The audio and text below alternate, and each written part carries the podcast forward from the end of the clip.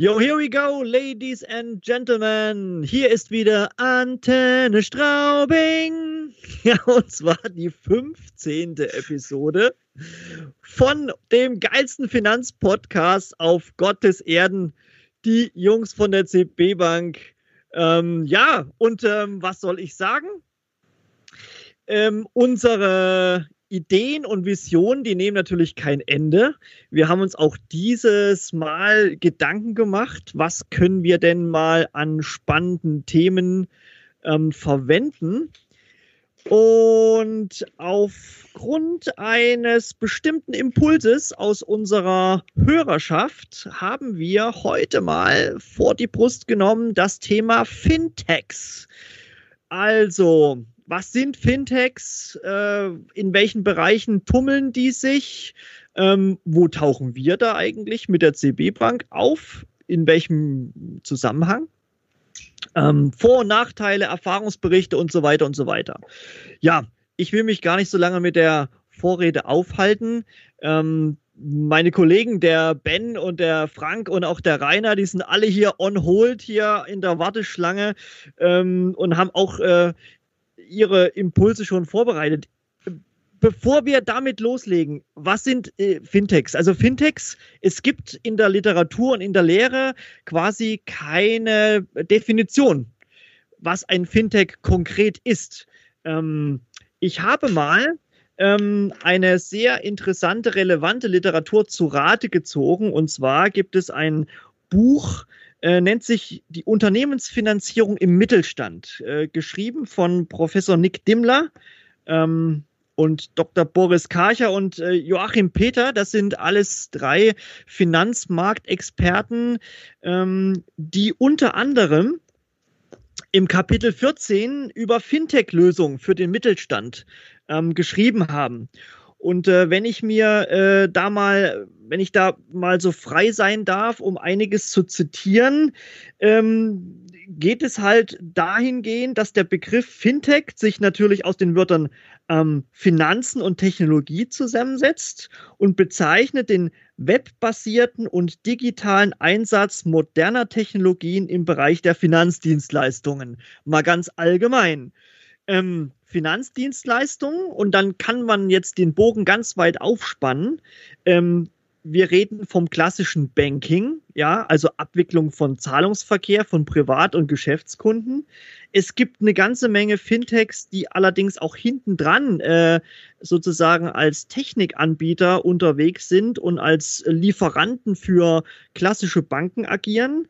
Es gibt Fintechs, die im Bereich von Crowdfunding aktiv sind ähm, Crowd-Investing-Plattformen, die als Fintech unterwegs sind.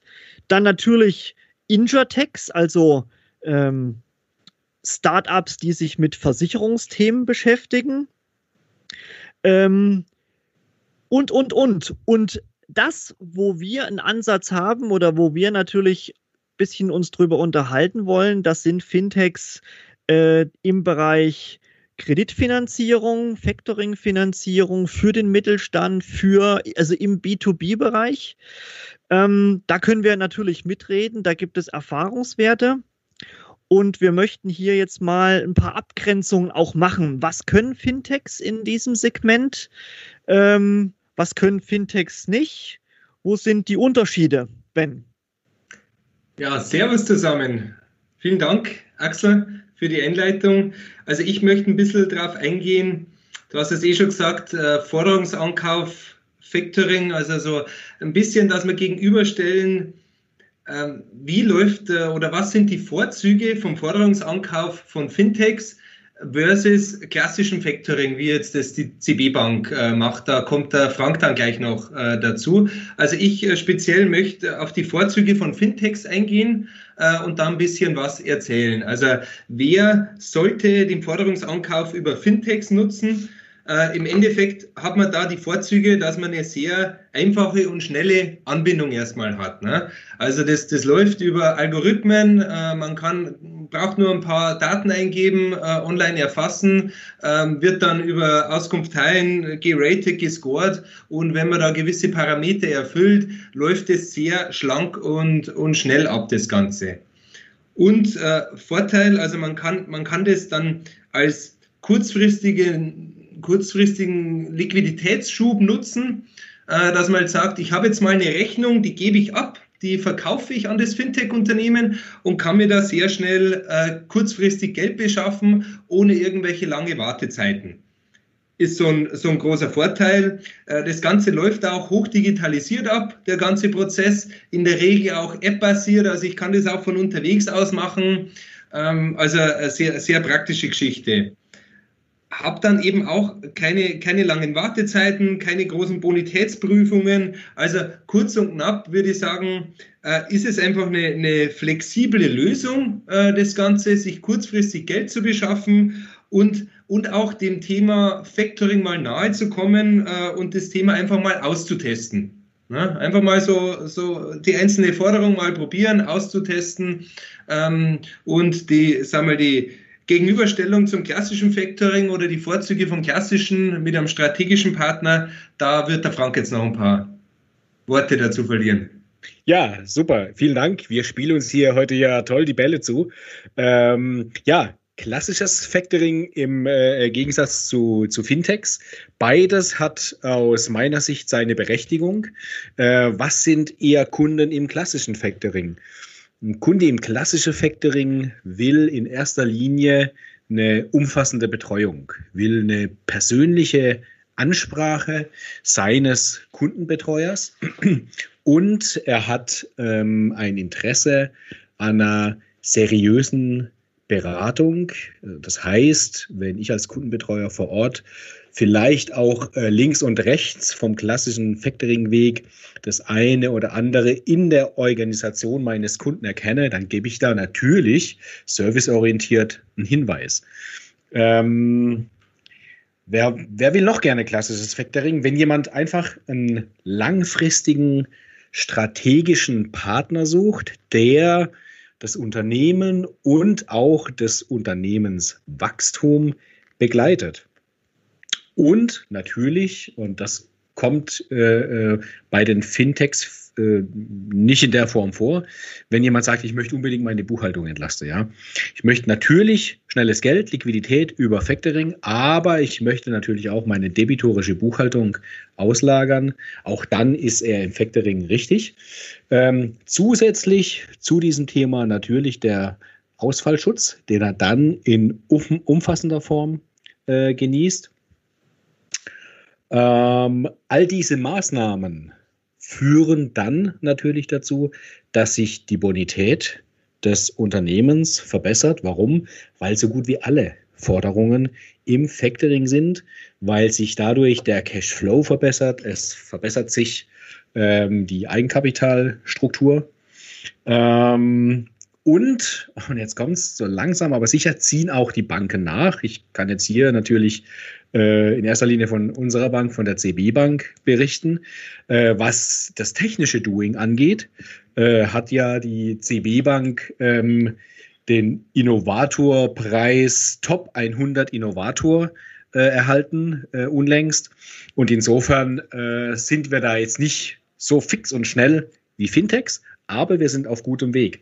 Ähm, ein ganz wichtiger und wesentlicher Punkt äh, aus meiner Sicht, ist die Finanzierung. Das heißt aber jetzt nicht die Finanzierung des Kunden, sondern wie refinanziert sich denn ähm, der Geldgeber? Auf der einen Seite Fintechs sind klassisch gesehen keine Banken. Wir als klassischer Factoring-Anbieter, als 100% Tochter einer Volks- und Raiffeisenbank, können uns natürlich äh, bankentechnisch refinanzieren, sodass wir ständig auch entsprechend an unsere Kunden das Geld auszahlen können.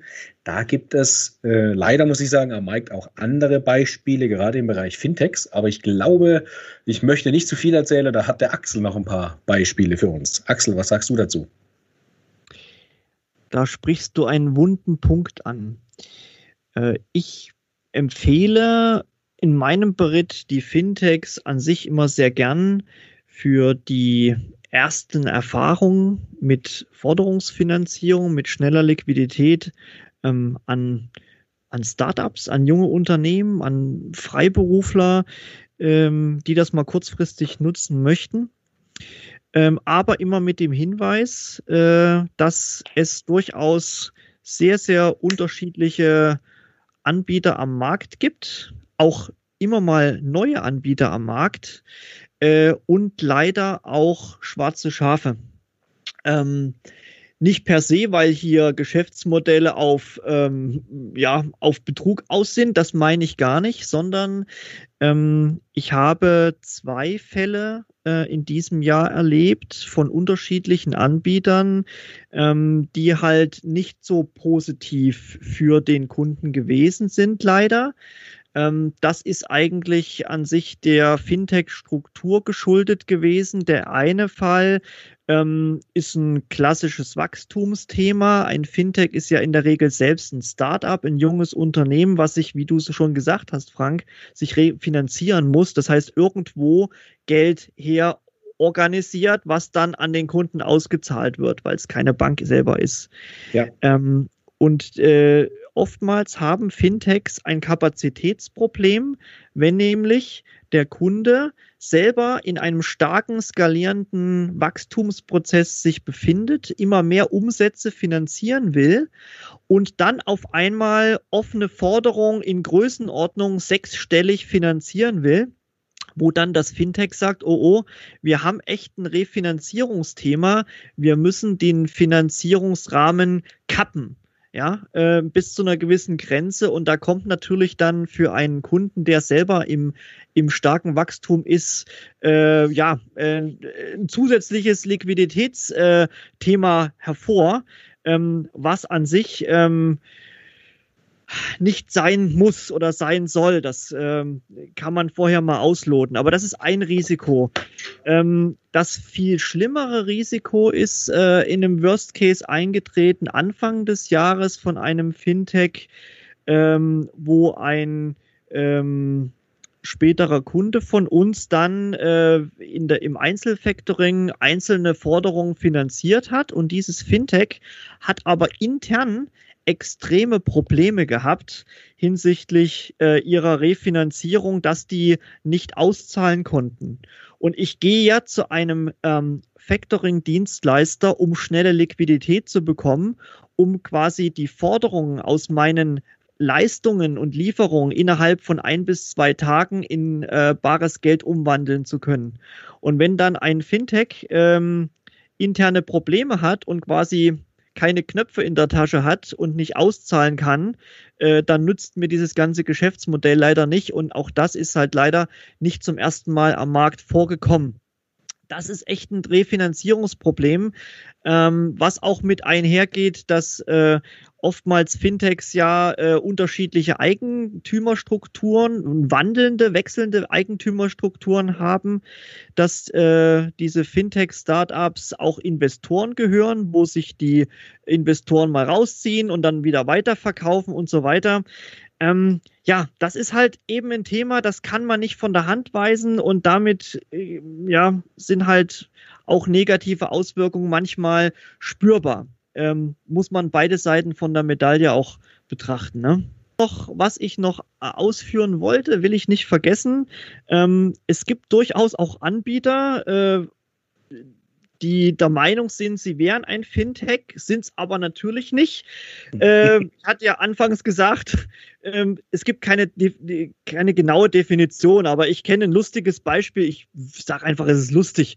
Ja, ein, ein Unternehmen, das ist jetzt, glaube ich, weiß ich nicht, 20, 30 Jahre am Markt, ähm, hat eine bestimmte, hat einen bestimmten Service sich ausgedacht, äh, was im Frontend für den, für den Nutzer ähm, hochdigital aussieht, ähm, sehr schön mit, mit Marketing und Online-Unterstützung auch angeboten wird, aber hinten dran sind die Prozesse extrem manuell noch. Das sieht man halt nicht. Aber man stellt sich halt auch gerne dann äh, in den äh, Glanze, in das äh, schillernde Licht eines Fintechs, indem man sagt, man ist halt ein Fintech. Ähm, ja, auch da kann man mal drauf, drauf achten und mal ein paar Fragen fragen. Ähm, wir sagen ja auch nicht, dass wir ein Fintech sind, obwohl wir viele, viele Prozesse schon digitalisiert haben. Was gibt es noch für Themen? Der, der Rainer könnte doch an sich noch was äh, sagen zum Thema ähm, Finanzierungsabhängigkeit von der Hausbankfinanzierung. Ah, das ist eine Idee. Los geht's. Das, okay, also, Rainer, was sagst du dazu? Das war eine sehr gute Idee, drüber mal ein paar Worte zu verlieren. Ja, Finanzierungsabhängigkeit von der Hausbank. Ähm, zu Beginn meiner Ausbildung damals war ja zum Teil eine Zentrale der Bank und habe da schon relativ früh Berührungspunkte mit Unternehmen gehabt. Unter anderem, wenn es zum Beispiel mal um Überträge auf eine andere Bankverbindung gegangen ist.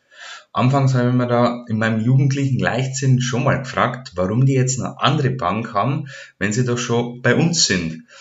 Oder auch ab und an bekommt man doch die eine oder andere Rechnung, wenn man was bestellt hat oder was auch immer. Und auf den Rechnungen findet man nicht selten mindestens zwei Bankverbindungen, wenn nicht sogar mehr. Aber warum das Ganze? Ist doch nur komplizierter fürs Unternehmen, oder? Natürlich nicht. Vor allem in, äh, heutzutage in Zeiten der Digitalisierung ist es absolut kein Problem mehr. Aber warum macht man das Ganze dann überhaupt? Ganz klar, wesentlicher Punkt ist, dass man sich als Unternehmer nicht so sehr in die Abhängigkeit einer einzigen Bank begeben möchte.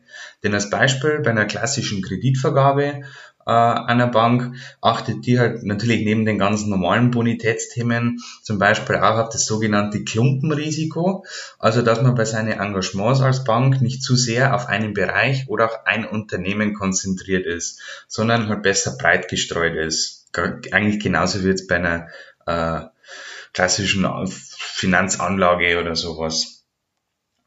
Genau, und macht halt dann für der Bank durchaus einen Unterschied, ob man jetzt bei einem Unternehmen ein Kreditvolumen von 100 Millionen draußen hat oder in Anführungszeichen nur 25 Millionen. Und wenn dann der Unternehmer die restlichen 75 Millionen auf drei weitere Banken aufteilt hat, jetzt mal als Exempel. Äh, das klappt aber auf Seite des Unternehmers auch nur dann, wenn er mehrere Bankverbindungen hat und somit nicht auf ein einziges Institut angewiesen ist und von diesem eben abhängig ist. Weil man ist ja da auch dann theoretisch hilflos ausgeliefert, klingt jetzt ein bisschen böse, aber auf die Entscheidung einer einzigen Bank. Und genau an, an diesem Punkt können jetzt beispielsweise ja Fintechs interessant werden, welche sich meinetwegen genau auf die Finanzierungsart, die das Unternehmen gerade braucht, spezialisiert hat. So hat man eben einen Teil seiner Finanzierung wieder bei einem weiteren Institut und senkt damit äh, im Umkehrschluss auch wieder die Abhängigkeit von einem einzigen, also von einer einzigen Bank. Genau, und das gleiche Prinzip gilt ja natürlich auch bei uns beim Factoring über die CB Bank, weil einfach durch den Verkauf seiner offenen Forderungen an uns finanziert man ja seine Liquidität auch unabhängig von der oder den Hausbanken und sorgt auch hier für eine breitere Streuung seines Finanzierungsmix. Und ganz nebenbei werden vielleicht sogar ausgeschöpfte äh, KK-Linien bei den Banken wieder frei, was wieder für mehr Unabhängigkeit des Unternehmens sorgt und vielleicht sogar wieder Freiräume für andere Investitionen schafft. Also wenn man sich das mal so auf der Zunge zergehen lässt, an dieser Stelle auch einfach eine klare Win-Win-Situation für alle Beteiligten. Ja, und was gibt Schöneres, wenn alle Beteiligten profitieren? Unabhängigkeit, frische Liquidität und vor allem in unsicheren Zeiten Sicherheit gerade jetzt, wo, wo, wo niemand so richtig weiß, wo die Reise jetzt weiter hingehen wird, gewinnt der Punkt Sicherheit schon immer mehr an Bedeutung. Und an der Stelle haben wir uns jetzt gedacht, dass wir dieses Thema uns äh, in der nächsten äh, Folge unseres Podcasts einmal ein bisschen detaillierter vornehmen. Stichwort Warenkreditversicherung und Schutzschirmverfahren für die Warenkreditversicherer. Ganz spannendes Thema, man hat es vielleicht schon mal gehört und da wollen wir einfach mal genauer drauf eingehen. Aber mehr will ich da jetzt schon gar nicht mehr dazu verraten, weil das gibt's natürlich dann in der nächsten Folge von Antenne Straubing. Bis dann, habt eine gute Zeit und ein herzliches Servus, macht's es gut.